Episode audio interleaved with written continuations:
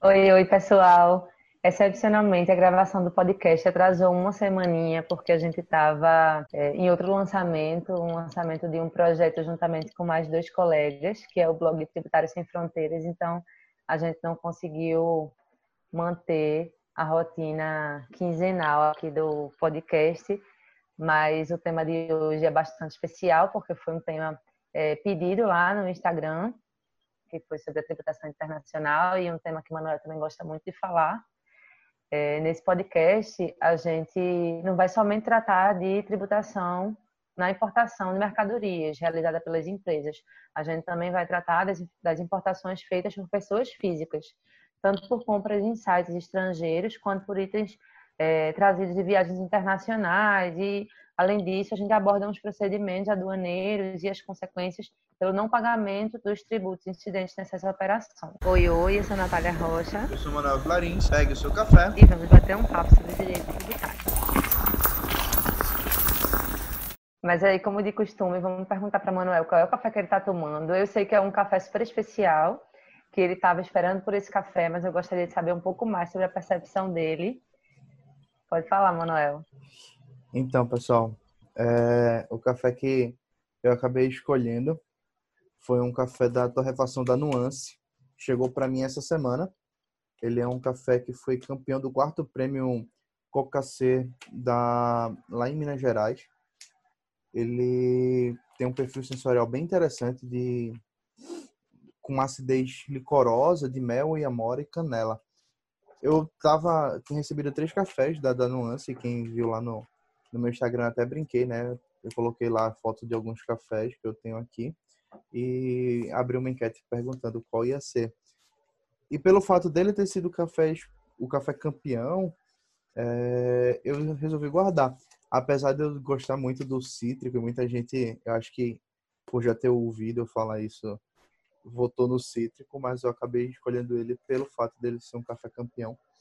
E é um café que entrega o que ele promete com acidez bem licorosa. Eu fiz ele no V60. Eu queria ter, eu queria provar ele no V60. Como eu falei que ia ser a primeira prova hoje, tomando ele agora pela primeira vez, eu acabei de dar o segundo gole antes de falar aqui com vocês.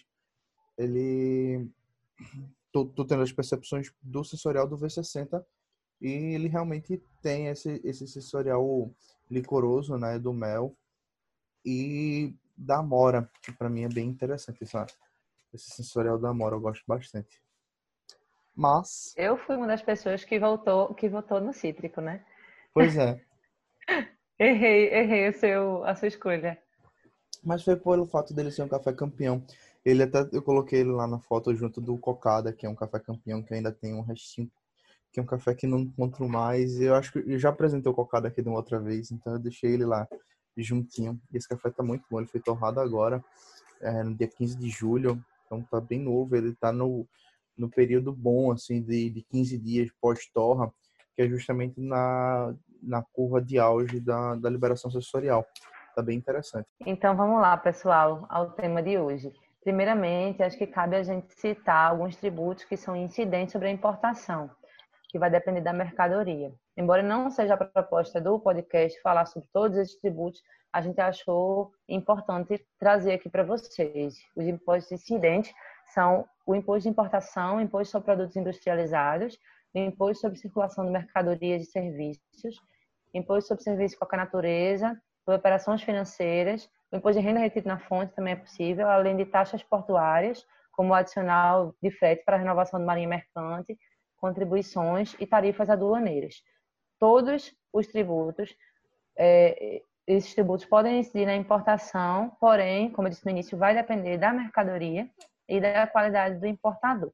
A gente vai começar falando de uma coisa boa, né, que é o limite isento de, de mercadorias que os viajantes internacionais podem trazer nas suas bagagens acompanhadas, que é um limite. E aí esse limite de 500 dólares é para a bagagem, ele não conta para o cálculo do, do duty free ou do free shop certo? Esse limite de bagagem acompanhada de 500 dólares, eles, eles vão é, verificar aparelhos eletrônicos, suas quantidades, as compras, exatamente, que a pessoa trouxe na viagem internacional, hum. comprou lá e veio na bagagem.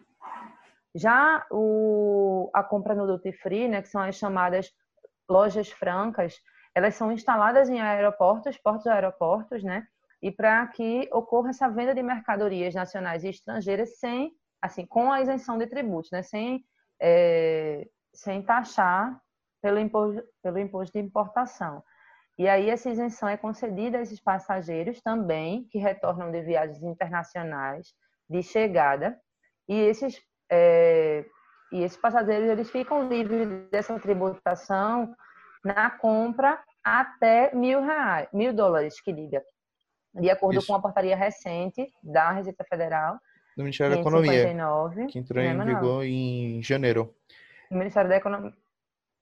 É, é, hum. é importante que essa, ah, essa portaria ela foi quando foi assinada por Paulo Guedes no ato do da o ato formal, né, presidencial, hum. Bolsonaro chegou a comentar sobre ser geral, ou seja, incluir um aumento também na nos duty free de é, terrestres. No caso, por exemplo, aqui a gente hum. tem a Argentina, tem Paraguai aqui próximo, e muitos veículos de comunicação vinculam até hoje essa informação de que aumentou, porque para portos e aeroportos ele, é ele tinha o limite de 500 e passou para mil dólares.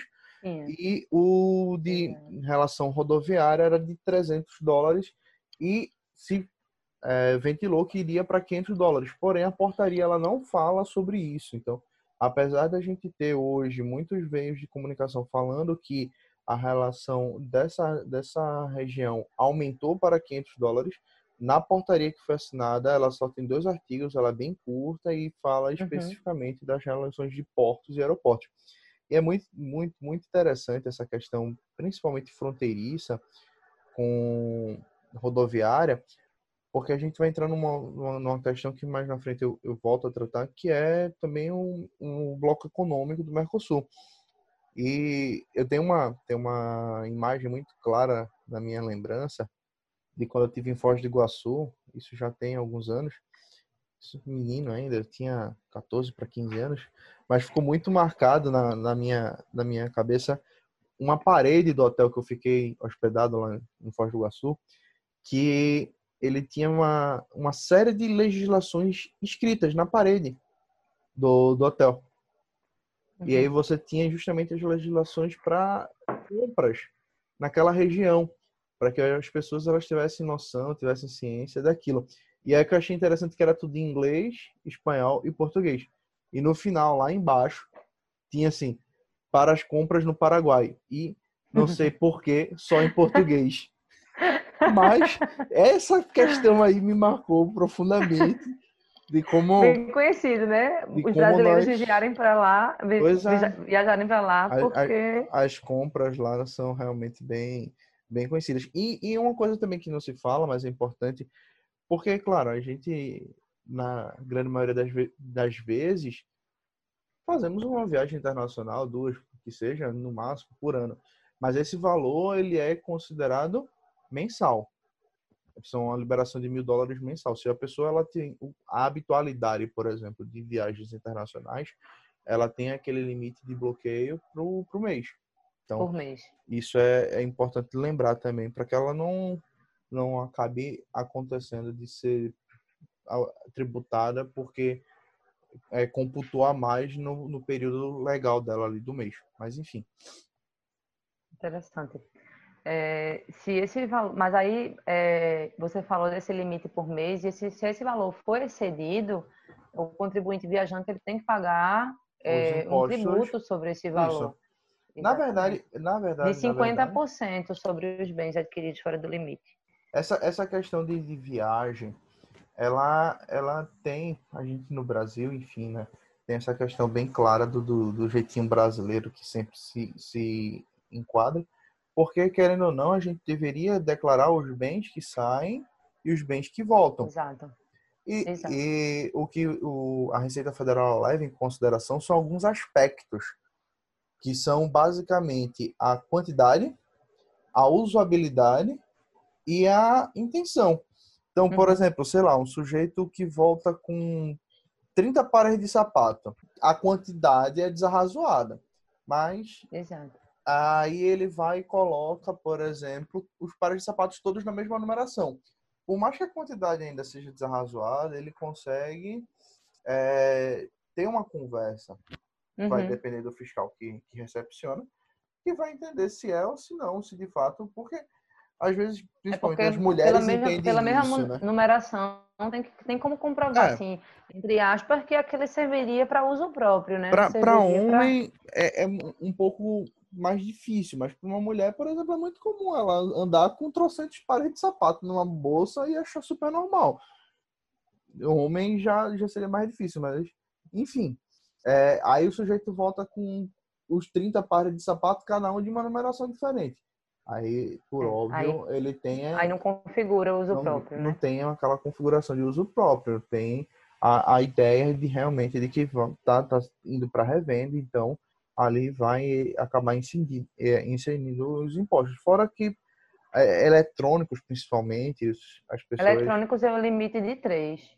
Isso. Eu estava olhando mas... o, o site da Receita Federal. é aquela questão. É, muitas vezes a pessoa viaja, compra um celular, compra um videogame, bota na mala e é meu, já usava, enfim. É, é, é, é, às vezes é muito difícil você tributar. A não ser, claro, que Exato. seja uma coisa que não existe no Brasil. E mesmo assim ainda fica difícil pela possibilidade do sujeito ter viajado antes e ter, ter adquirido. Mas é, alguns eletrônicos foram, quando, quando lançados. Eu não me lembro agora se especificamente o PlayStation 4, eu acho que foi. Eu achei bem interessante que o pessoal fez uma, uma comparação com o valor que ele era vendido no Brasil e o valor que ele era vendido nos Estados Unidos e que valia a pena você comprar uma passagem e passar um final de semana nos Estados Unidos, comprar um aparelho né? lá e voltar. Você é, talvez, né? Pois é, isso na época que ele foi lançado, isso, sei Sim. lá, oito anos atrás, mais ou menos. É, e que muito provavelmente você gastaria exatamente a mesma coisa do que você comprar o um aparelho direto no Brasil.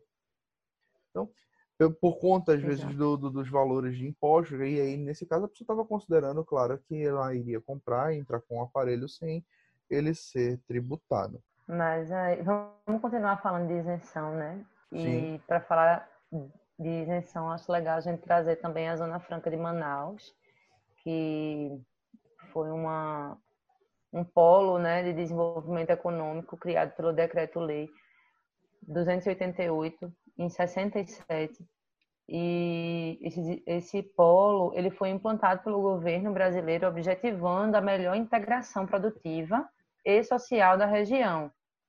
E aí de forma a garantir realmente aquela aquela soberania de fronteiras como você falou um pouco de fronteira aí né? Sim a gente é... vai ver aí que a, a, fronteira fiscal ela acaba sendo até um, um empecilho, uma barreira para para a fronteira global com essa ideia de uhum. globalização. Tem uma, uma, uma barreira muito grande do, de caráter fiscal.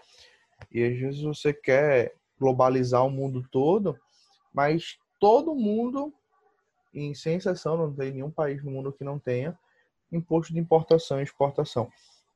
Isso é uma, uma coisa que acaba, claro, que com alguns bloqueios, outros com menos bloqueios, mas que acaba sendo universal. E a, a, a gente, nós, na verdade, somos signatários de um acordo, de um tratado que se chama CAT, que é um tratado de 46, com a participação de diversos países, justamente para fomentar e facilitar a questão da importação. E o que deveria às vezes ser um, um, um remédio para beneficiar, não é.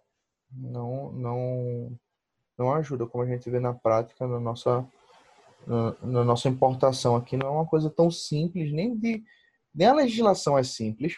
A gente estava esses não. dias estudando. Existe uma quantidade enorme de leis espaçadas, soltas, com poucos artigos, outras com muitos, portarias com mais de 700 artigos, portarias com menos, portarias contraditórias com o que a lei diz. E tudo isso está em vigor e tudo ao mesmo tempo, e, e, e cada um que Exato. reza a, a sua lei que acha mais bonita. Então, em que interprete da melhor maneira ou não, né? Pois é. Interprete da maneira que, que bem entender. Bem, mas aí, tratando da Zona Franca de Manaus, ela compreende três polos econômicos, comercial, industrial e agropecuário. Ela alia esse desenvolvimento econômico com a, com a proteção ambiental né, da área, para proporcionar a qualidade de vida na população mesmo. Recentemente, assim, recentemente não, né? Fazem seis anos, mas em 2014, é, uma emenda constitucional prorrogou a validade da, da Zona Franca, né, por mais 50 anos, o que é positivo para a região, porque as indústrias lá instaladas, como eu disse, elas gozam de incentivos fiscais, com isenção total ou parcial de alguns impostos e contribuições federais, como é o caso do IPI, Imposto de Importação, é, Imposto de Renda e PIS. Foi uma isenção que foi, na verdade, essa, esse acréscimo de 50 anos ele se deu pelo, pela inserção da, do artigo 92A da DCT, da, salvo engano, emenda 43, 83, já não me lembro, mas foi de 2014. 83. 83, não é isso? Pronto. 83. Que... Estamos diante de um crânio não. que veio para para melhorar, mas de fato, hoje eu tava tava aqui pensando, antigamente era mais comum a gente ver o, o selozinho, né, na, que existe um selo que foi criado da Zona, Zona Franca, Franca, de Manaus, que era uhum. muito comum ser, ser visto, e principalmente em produtos de, de televisão, sons.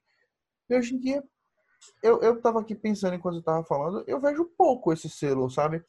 De produtos novos que são comprados. Ah, eu confesso que ultimamente eu não observo, não.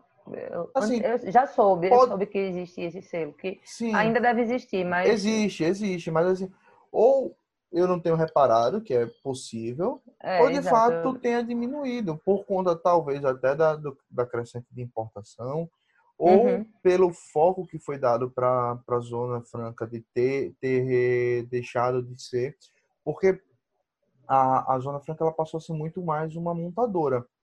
Uhum. A ideia de, de, recepcionar as peças, as tecnologias, montar e redistribuir, é, vender é, aqui dentro do país. E que, de fato, se, se a gente pegar em outras situações, por exemplo, um caso que a gente tem próximo, que é a Fiat.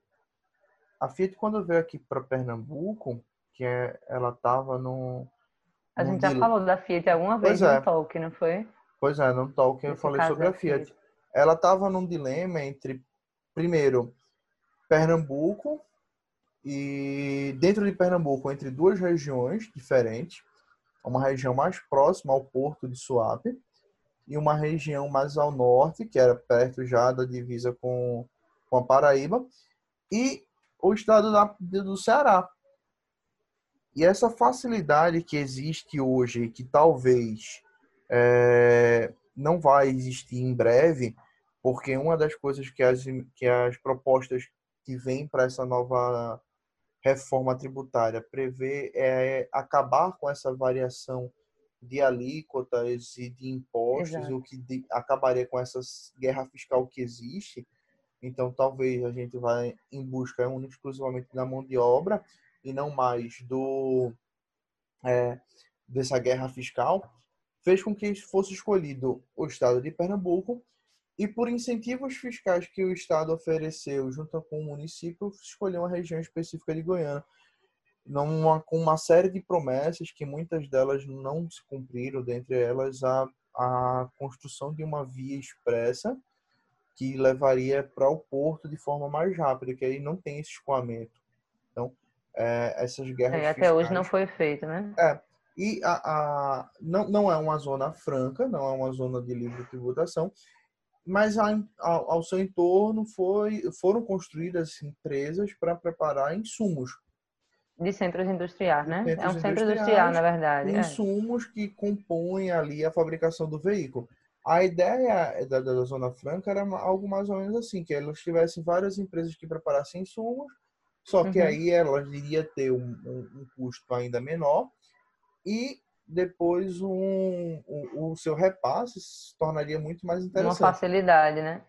Pois é, mas o que a gente vê na prática não, não são, ah, pelo menos eu não vejo. É, eu, eu confesso que eu não conheço a fundo a legislação da Zona Franca de Manaus, posso ser que ela tenha previsões específicas de incentivos para alguns tipos de, de produtos e não outros. Por exemplo, eu tenho certeza que isso acontece. Que ela fala sobre, fala muito sobre, eu via muito em eletrônico, porque a gente não tem, não tem, por exemplo, veículos sendo produzidos lá.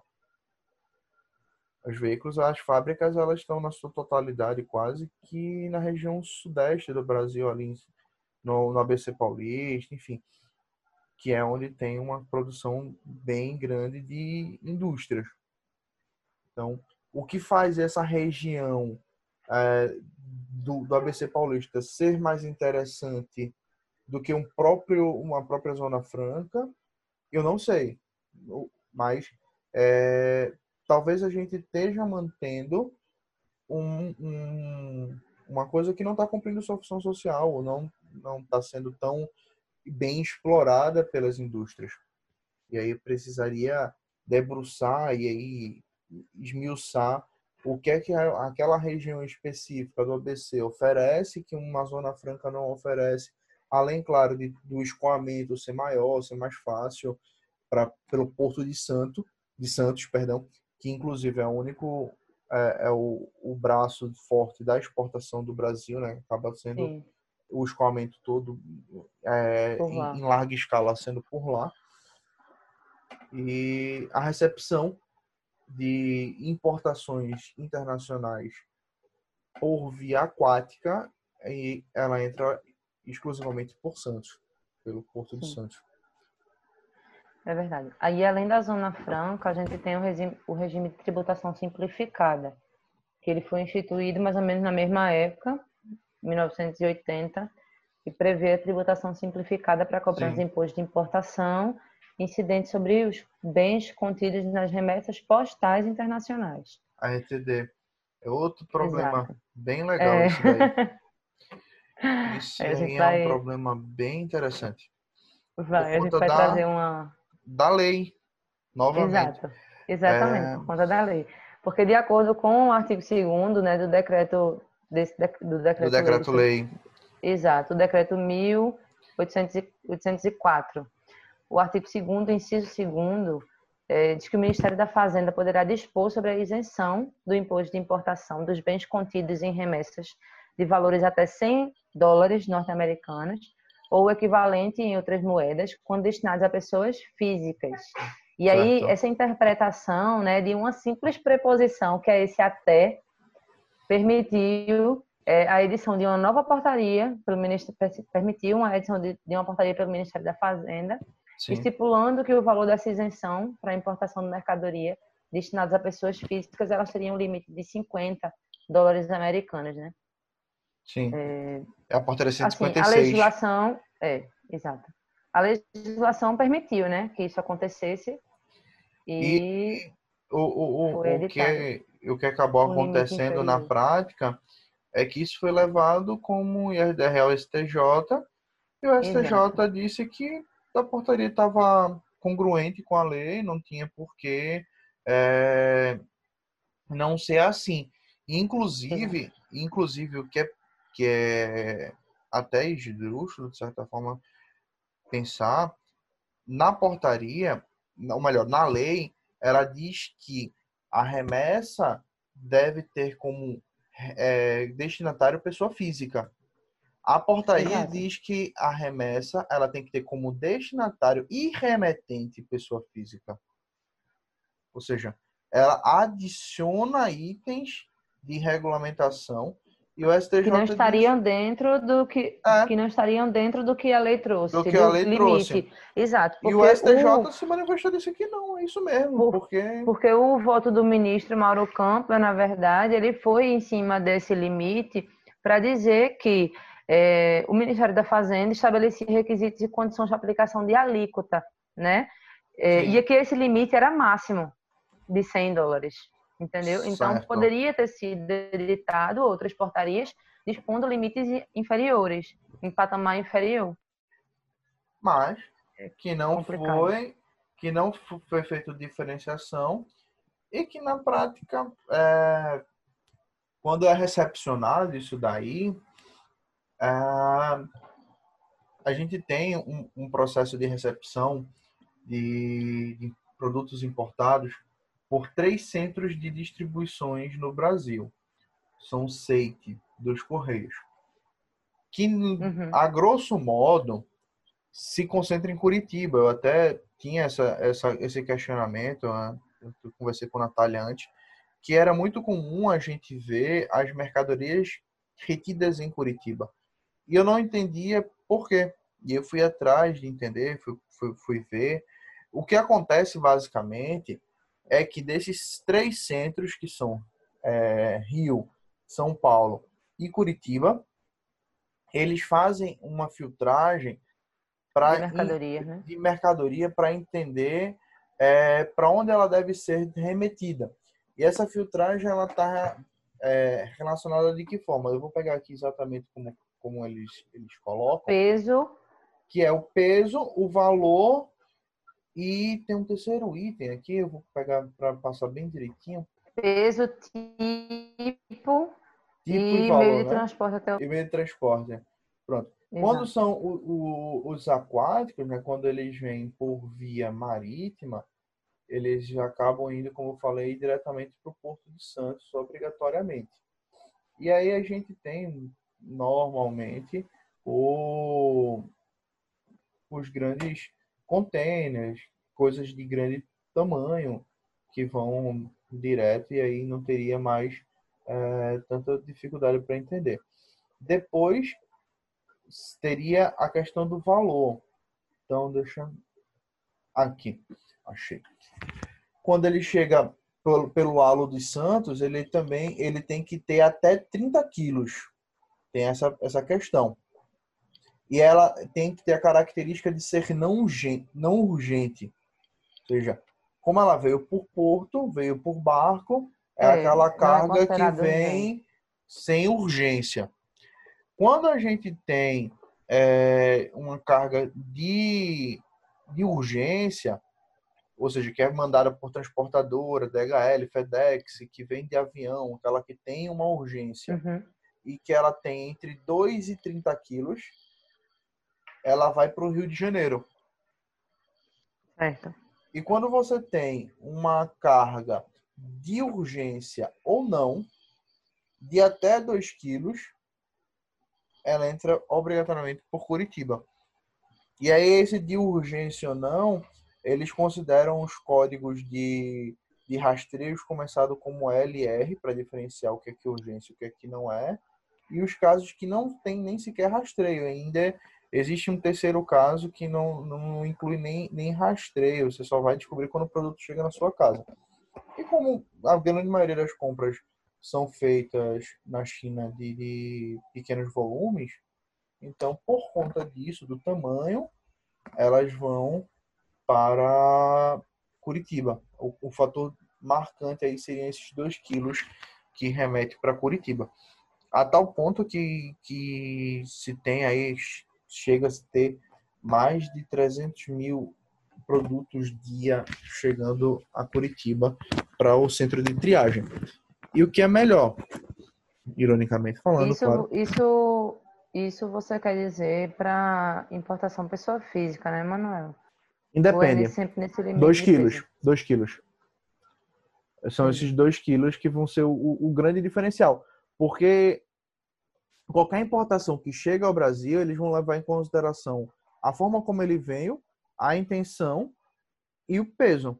Então, se ele veio sem, sem, ser, sem ter uhum. pressa, ou seja, veio de barco, Porto de Santos. E aí é, seria o único meio de São Paulo. Se ele veio por, com pressa, por avião, transportadora, aqueles transportes rápidos, Rio de Janeiro, desde que ele tenha de 2 a 30 quilos. E se, independente de foi rápido ou não, tenha até 2 quilos, aí é Curitiba. E é por conta disso que se tem esse volume maior em Curitiba. E como se tem uma, uma chegada, uma demanda de dia de aproximadamente 300 mil novas importações que chegando por, por, por Curitiba, acaba fazendo com que esse processo ele seja mais lento. Quando ele chega em Curitiba, ele precisa passar basicamente pela mesma situação que uma pessoa quando chega no avião.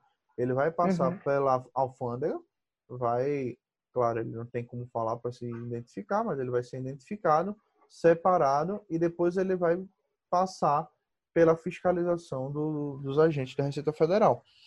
E aí, nesse caso, eles vão é, tendo os itens que são identificados como produtos que deveriam ter sido taxados, separados e cobrados. Nesse caso, por, ser, por se tratar de, de, de um imposto de forma simplificada, ele é cobrado a alíquota fixa de 60% em cima do valor. Exato. E aí, esse em Era cima do valor, é importante Porque... salientar que ele inclui o seguro e o frete. E o frete. Uhum. Exato. É, eu ia falar agora dessa portaria 156, que trata também do regime de tributação simplificada, né? Ele, esse regime, ele é considerado pela Receita Federal uma, uma, um regime automático. Se você se enquadrar naqueles requisitos, você é, você está diretamente enquadrado no regime de tributação simplificada. E Sim. aí pode utilizar esse despacho aduaneiro de importação de bens integrantes na remessa postal ou aérea internacional, num valor até 3 mil dólares americanos, ou equivalente em outra moeda, destinada à pessoa física ou jurídica, foi aquilo que eu te perguntei. Sim. É, mediante pagamento de imposto com a aplicação de alíquota de 60%. Mas, é, e aí isso independe da classificação tarifária dos bens. Mas aí ela também, essa portaria também prevê uma alíquota zero para remessa postal ou encomenda aérea internacional no valor até 10 mil dólares quando é classificado, quando é classificado naquele anexo com INCM de, de mercadorias específicas, como isso. medicamentos, artigos hum. cirúrgicos. Isso foi muito utilizado agora. E, Na verdade, foi feita uma anexo, que está em vigência até agora, dia 30 de setembro. Agora, então, o anexo ele foi, ele foi modificado agora em, em decorrência da pandemia. Tem, Esse dois, anexo era bem tem antigo. dois anexos em vigência agora, dando isenção.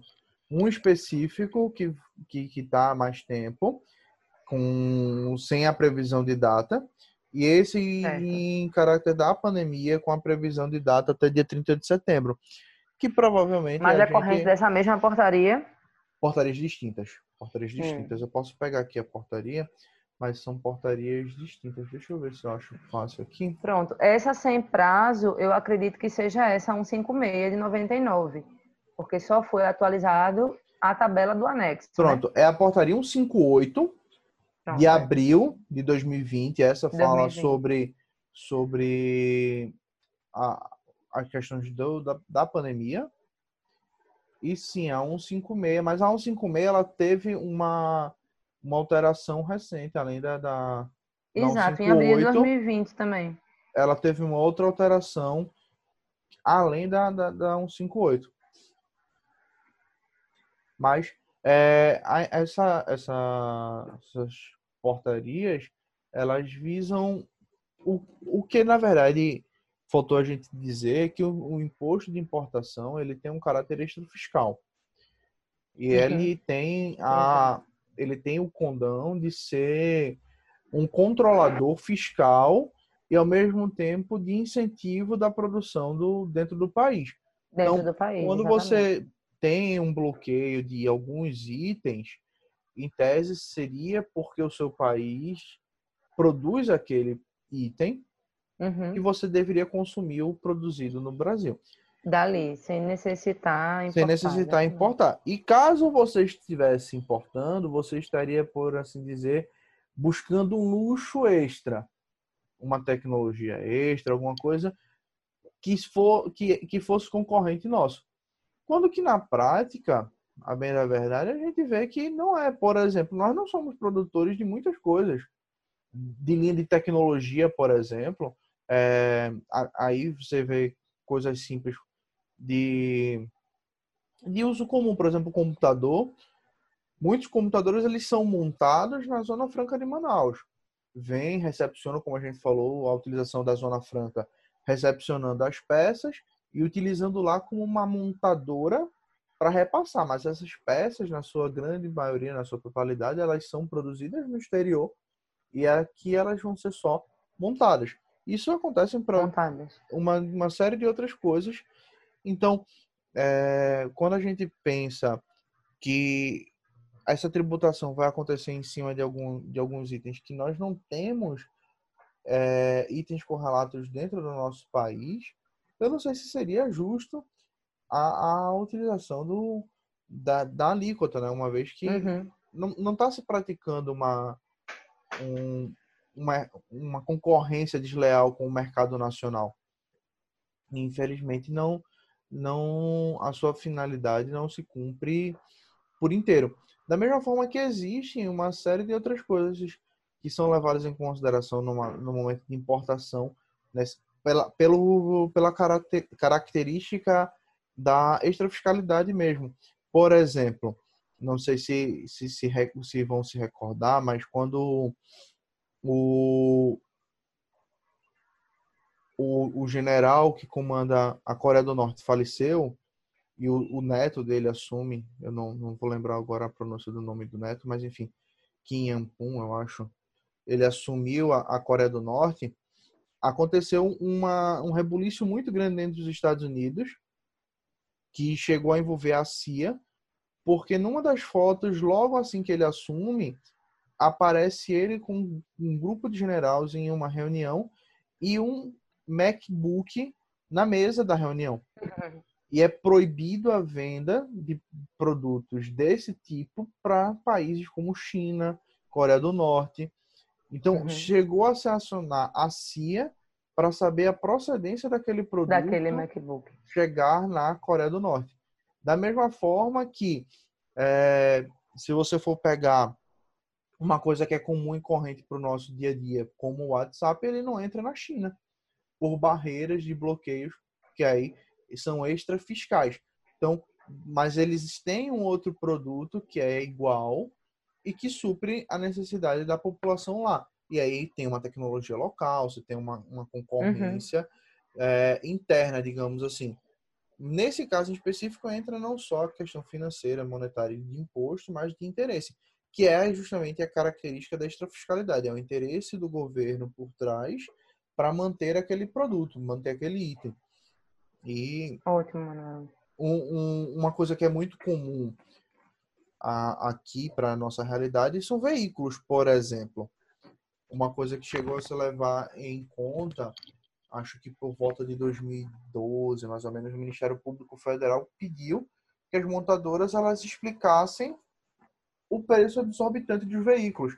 E é, ela foi logo após que houve uma, uma série de campanhas pela, pelo YouTube ainda, não tinha nem tanta força ainda das redes sociais, ainda estava surgindo, mas o YouTube ele começou a vincular uns vídeos mostrando valores de produção do veículo e mostrando, por exemplo, que o Gol nosso aqui, o produzido pela Volkswagen, que é um carro de produção nacional, ele era exportado para o México, por exemplo, para a Argentina, e era vendido fora com um terço do valor que era vendido no nosso país.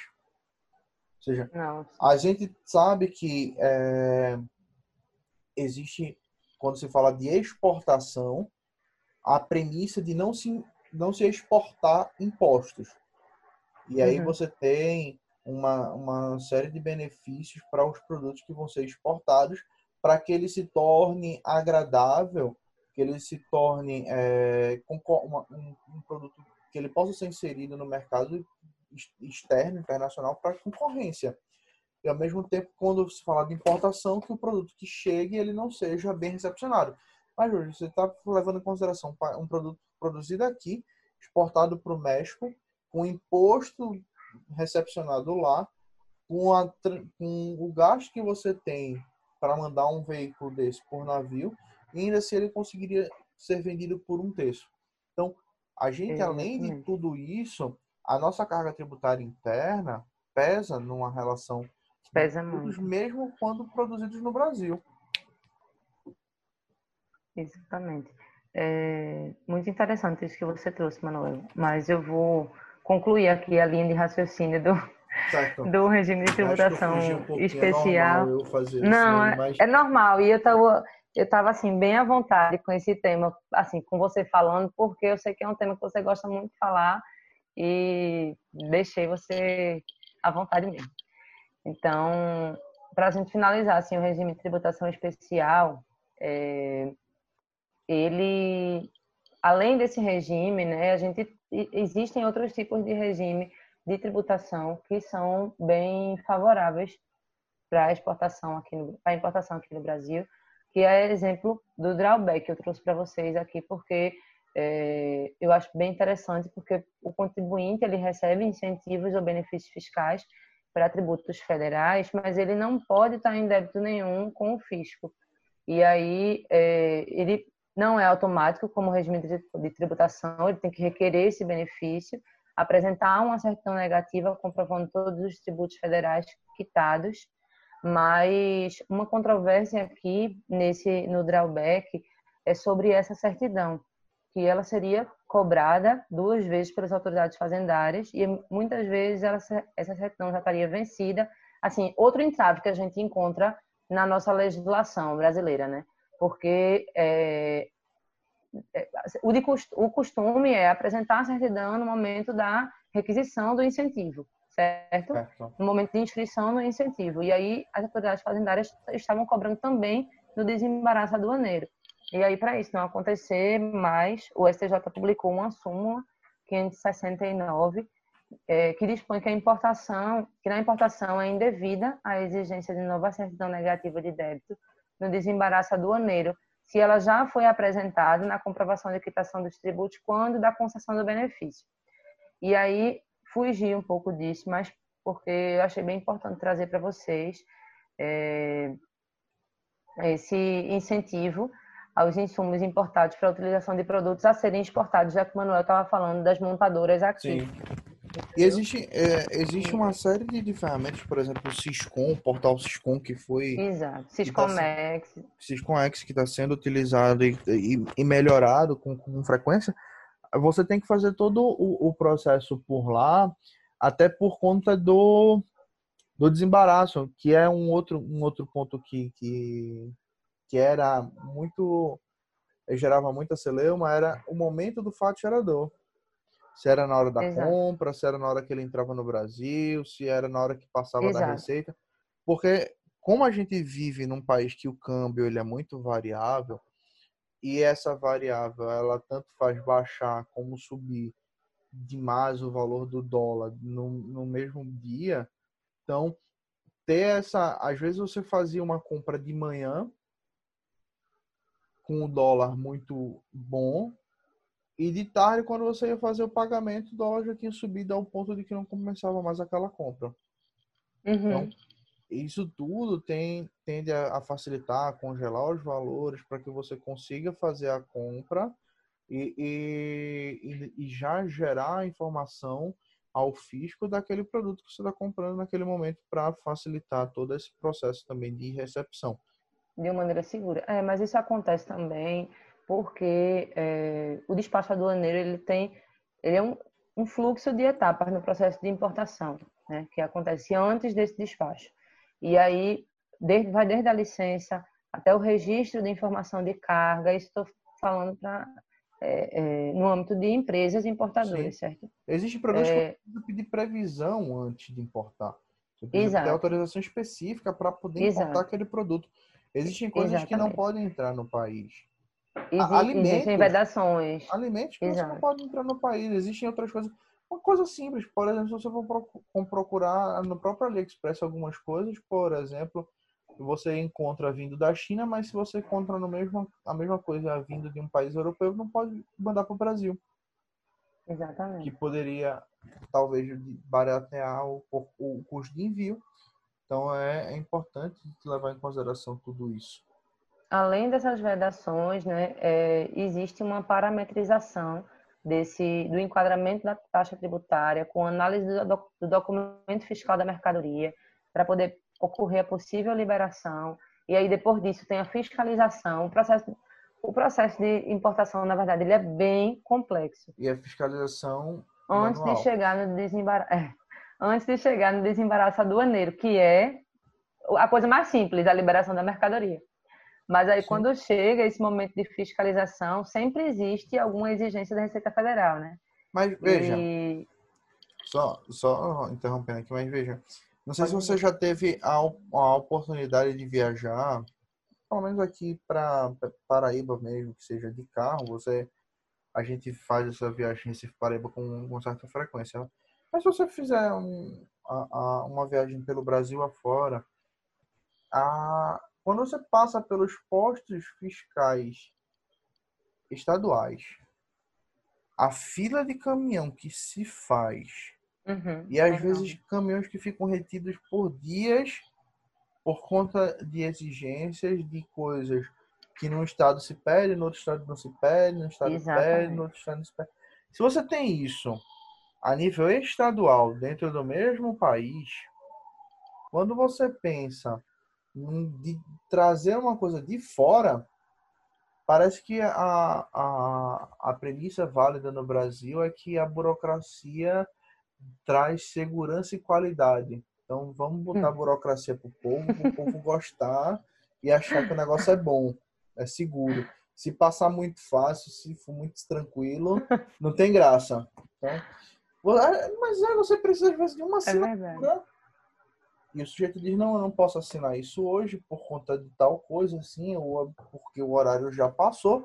O sujeito uhum. que vai assinar amanhã, o mesmo que está ali hoje, mas que já passou cinco minutos do horário. Cinco minutos, exatamente. O sistema não vai aceitar. Sabe, quando a pessoa não quer, a palavra burocracia resolve todos os problemas. Exatamente. Aí lacra a mercadoria, deixa a mercadoria num, num, num posto, no, em algum. Aquela questão que eu estava falando de Curitiba, por exemplo, da entrada por Curitiba, o processo ele é quase que a, a parte principal do processo, que é a primeira parte de, de alfândega do, do, produto, ele é manual. Aí a parte que é de despacho, que é pós-recepção e conferência, ele é automatizado. Ou seja, você Deveria ser o contrário, na verdade. Você tem 300 né? mil cargas O mais chegando. difícil, o mais difícil é fiscalizar. Pois é. Não, sim, os dois, dois serem, mas assim, o, o mais difícil é fazer essa, essa parametrização realmente, essa antes da fiscalização, você vê o que, é que tem ali no registro, você vê a carga, entendeu? Eu acho que se isso tudo fosse sistematizado. Você é... tem 300 mil cargas dia para, sei lá, 5, 10 agentes da Receita Federal. Uhum. Claro, que por isso que não vai ser perfeito. Ele vai levar em consideração produtos com volume. E um exemplo simples, você comprar um processador de computador que é pequenininho, que vem no envelope, ele é caro, mas vem no envelope, ninguém nem olha. Você compra uma coisa maior. Que... Sim, mas aí, se tratando de empresas importadoras, né, vai estar uma carga enorme lá de. Mas a, a, a compra quando vem para você, vem um envelopezinho. Então ele vai olhar Sim. o volume. Ele vê uma caixa maior, muitas vezes nem é mais caro, mas porque tem um volume maior, ele Sim. atrai visualmente o fiscal. O fiscal ele tem que ir a, atrás do que visualmente para ele ap apresente ter um, uma irregularidade. Uma irregularidade. Se conta, uhum. não sei se, se já escutou essa anedota, mas já escutei algumas vezes essa anedota da, da, da velhinha e a moto, já ouviu? A não. anedota da velhinha e a moto. Uma dona, uma, uma senhorinha, que todo dia ela passava na, na, no posto alfandegário entre o Brasil e Paraguai de moto. Hum. Todo santo dia ela passava de moto. Só que dia sim, dia não, ela tinha uma carguinha presa na moto. Um pacotinho. E os fiscais uhum. já de olho na, naquela senhora. E, e sempre uhum. paravam ela e nunca pegavam irregularidade. E esse pacotinho que ela levava era um pacotinho de um quilo de areia. Aí um dia sim, um hum. dia não, ela passava com um pacotinho de um quilo de areia. Até que um dia o fiscal parou ela disse, olha, pelo amor de Deus, eu estou me aposentando hoje. Eu nunca mais vou pisar nesse posto eu acompanho a senhora aqui há anos fazendo isso. Todas as mil vezes que eu parei a senhora, a senhora tinha areia. Pelo amor de Deus, eu sei que a senhora está fazendo alguma coisa errada. Onde é que está o contrabando? Ah, ela, o senhor não vai fazer nada comigo? Ele, não, eu estou me aposentando hoje. Ela, tá bom, o contrabando é a moto. Toda vez que eu vou e volto é uma moto diferente. Que e ela chamava atenção para um negocinho que ela fazia, mas o fiscal ele vai uhum, para mercadoria, né? Possivelmente assim. seja, sabe? Na verdade, o que ela fez é direcionar a atenção da fiscalização para um possível, uma possível irregularidade e tirar a atenção de onde de fato existiu o vício. E é o que muitas vezes acontece nesses despachos que, é, que, que, que vem para o Brasil. O fiscal não vai é conseguir, é impossível pela quantidade de fiscalização que você tem, fiscalizar de forma é, correta. E ainda tem uhum. a consideração de 50 a 100, um vai dizer que o entendimento dele é de 50, outro vai dizer que o entendimento dele é de 100. Fica uma margem aí para uma discricionariedade. Exato, mas aí... Como é que vai ser feito. É, mas aí o contribuinte tem a opção de protocolar uma manifestação de inconformidade, dizendo se concorda, se não concorda, Sim. com aquele auto de infração. E caso enfim, ele não concorde e também não pague, resta Exato. ele perder o bem. Aí vai para é, uma, uma famosos, das penas, né? É, vai para os famosos leilões da Receita, que está lá previsto lá no inciso terceiro o, do artigo 19 do CTN, que vai o, o valor vai ser o valor da remate vai ser o, o, que vai estipular a cobrança da alíquota, aquela alíquota de 60% do, do valor do bem, ou seja, quem arrematar um bem de, de zona aduaneira já leva em consideração que o valor que ele arrematar será acrescido de 60%. Que faz uhum. muitas vezes, uh, esses, dependendo do que for, esses leilões, eles acabam não tendo tanta saída aí, dependendo Tanta efetividade, né? É. é. É, na verdade, assim, para o pessoal entender, essa pena de perdimento, ela é uma punição aplicada ao importador, certo? Que incorre em irregularidade, como a gente estava comentando aqui, durante esse procedimento de importação de mercadoria. E aí, essas multas, essa, essa punição, na verdade, é porque houve um dano ao horário, entendeu? E é, isso tudo vai, vai ser verificado, se é, é responsabilidade do proprietário, vai, vai ver se o importador estava agindo de má fé ou não. Isso tudo vai ser levado em consideração para poder haver essa pena de perdimento. E outra coisa importante também, Manuel, é que a pena de perdimento ela não vai ser, como você estava falando, de multa de 60%, é, de, de inclusão do imposto, né? É, essa multa, ela, essa pena ela não vai ser aplicada só é, é, única e exclusivamente, pode ser aplicada juntamente com multa, e, e esse Sim. valor dessa multa é, inclusive, pode ser sobre o valor aduaneiro, como você estava falando, ou sobre o valor do imposto. É, e caso, são multas bem O 60% era para quem arrematasse no leilão, na verdade, né? Que era o valor do arremate mais os 60%. E no quem, leilão. Arremata, ah, quem arremata no leilão, ele tem a obrigação de cumprir o, o, a obrigação aduaneira que é Entendi. um outro Pronto. Também. No caso da multa sobre o valor aduaneiro, ela pode ser de 1 a 30%. E já no caso da multa sobre o valor do imposto, ela pode ser de 10 a 100%. Aí depende da, do tipo da recepção de conduta. Do... E do fiscal da que vai ver. do fiscal. Ah, se ele almoçou, se ele não almoçou, se está querendo largar, se não está, se ele reclamou, se ele estava quente. Nada contra os fiscais, né, gente? Porque a gente também não pode, não, às vezes, é existe, existe, existe um estudo sobre isso, na verdade, que julgadores, de modo geral, foi feito isso com, com juízes. Que uhum. o comportamento de um juiz, por exemplo, quando ele estava para dar a sentença perto de hora de almoço, era de negar. E que quando ele estava em dias felizes ou tinha acabado de, de se alimentar, enfim, é, ele tinha é, estímulos positivos no, no, no, decorrer do dia, ele tinha a tendência a conceder o pedido. É, é, é natural que a pessoa ela tenha esses estímulos e, infelizmente, a, a, por mais que a lei, a legislação, o próprio direito ele seja bom, a gente sabe que são pessoas e essas pessoas elas têm o seu, o seu lado humano e suas é, necessidades. Necessidades, vezes, exato. É, não, não, nem todos os dias elas estão afinadas, né, digamos assim, elas não estão é, tocando na mesma nota. Mas é, um outro ponto, não sei se, se você ia falar sobre isso agora, Natália, é que também é possível a, a, a cobrança do ICMS depois da importação. Tinha falado agora há pouco dele, né? Do ICMS a nível do, da, nas barreiras fiscais estaduais, mas também é cobrado ICMS uh, ah, a nível importação.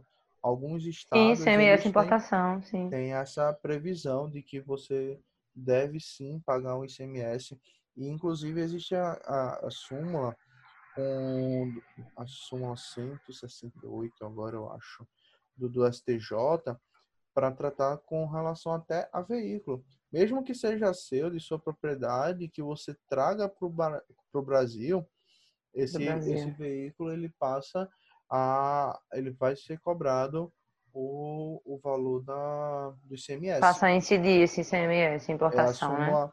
Isso. E existe a súmula vinculante, número 48, que trata justamente disso. Que na entrada de mercadorias importadas do exterior é legítima a cobrança do ICMS por ocasião do desembaraço aduaneiro. Então, até isso é, é levado em consideração aí. E a, a súmula do STJ que eu estava falando é 198. Na importação de veículo por pessoa física destinada a uso próprio incide o ICMS. Ou seja, se a pessoa mora fora, que é um outro ponto também, né? Hoje em dia, você, quando vai, por exemplo, um brasileiro para o exterior, ele tem, quando vai com ânimo definitivo, que informar a Receita que está mudando o domicílio fiscal dele para o exterior. Exatamente. Existe formulário próprio, existe uma, uma, uma, solicitação própria. E quando ele. Descrição de bens que está levando. Isso. Ele tem que fazer um inventário de tudo e fazer um relatório de, de saída definitiva. Pode ser que ele nunca retorne ao Brasil, mas pode ser que ele retorne em algum momento para o Brasil e ele retornando com ânimo definitivo, esse ano definitivo aí seria é, ultrapassado 45 dias em solo nacional. Ele pode vir várias vezes, desde que não ultrapasse 45 dias. Ele ultrapassando 45 dias já se considera um ânimo de, de permanência. Nesse caso, uhum. ele, ele voltando, retornando para viver no Brasil, ele vai fazer a declaração do imposto de renda. Vai ser a declaração do imposto de renda que vai determinar o retorno dele, vai ser o, o, o momento que ele vai dizer para o fisco que ele está voltando e que ele vai levar em consideração, então, um comparativo do que ele declarou quando saiu para o que ele declara quando retornou. Para quando voltou. E aí, em cima disso, vai ser cobrado, então, o, o diferencial de imposto que ele deve para a nação, mesmo que sejam coisas que é de uso dele, por exemplo, o próprio ICMS para o veículo, é, caso, é, esse caso caiu, acho que até no exame da ordem 28, 29 recente, com, dando exemplo como um jogador de futebol que foi viver fora, comprou um carro e quando voltou trouxe Brasil, o carro. Ele trouxe uhum. o veículo, o veículo ele foi taxado, né?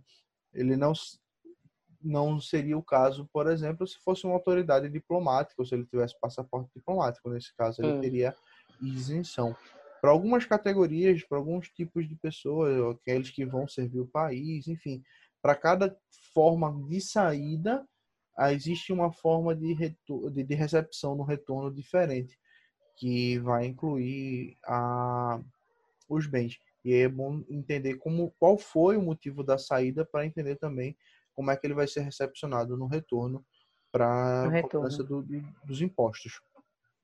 Muito bom apontar isso, Manuel. Eu acho que a gente conseguiu é, discorrer bem sobre esse assunto de imposto de importação.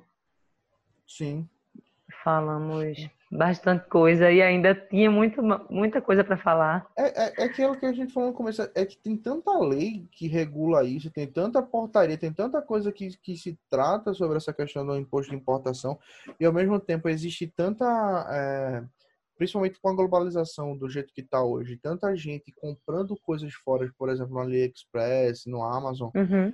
tem tanta a, a, a, essa ideia de da cultura popular mesmo tá mais voltada para isso, que acaba existindo alguns mitos, algumas verdades, algumas dúvidas frequentes que que faz com que a gente tenha tanto para falar, tenha tanto coisas para pensar para falar do, do, do, imposto de importação.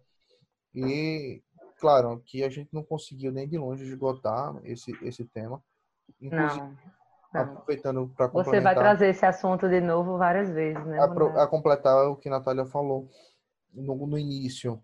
A gente, é, a partir de agora, nós estamos assinando como colunistas do blog Tributário Sem Fronteiras, tanto Natália como eu, Exato. juntamente com mais Lu, é, Luísa, que já passou aqui pelo podcast com a gente quando ela tratou sobre o penal tributário, e Cristiano, que também já passou no podcast aqui no episódio extra, que ele apresentou junto com Natália, sobre, sobre o planejamento, planejamento tributário, tributário, E vai voltar, né? Falando vai sobre voltar holding. Um voltar a falar sobre holding. Então, é, uma, são duas pessoas que já passaram aqui pelo nosso podcast, que já são, de certa forma, conhecidas do, dos ouvintes, e que nós quatro resolvemos, né, após algum tempo de, estudos, e levar esse projeto à frente, criarmos o blog, e no nosso, no nossa inauguração do, do, do blog, eu Inclusive é hoje, no dia que a gente está é, gravando. No dia que a gente está gravando. Por isso que a gente também a, acabou tendo que estender a, a gravação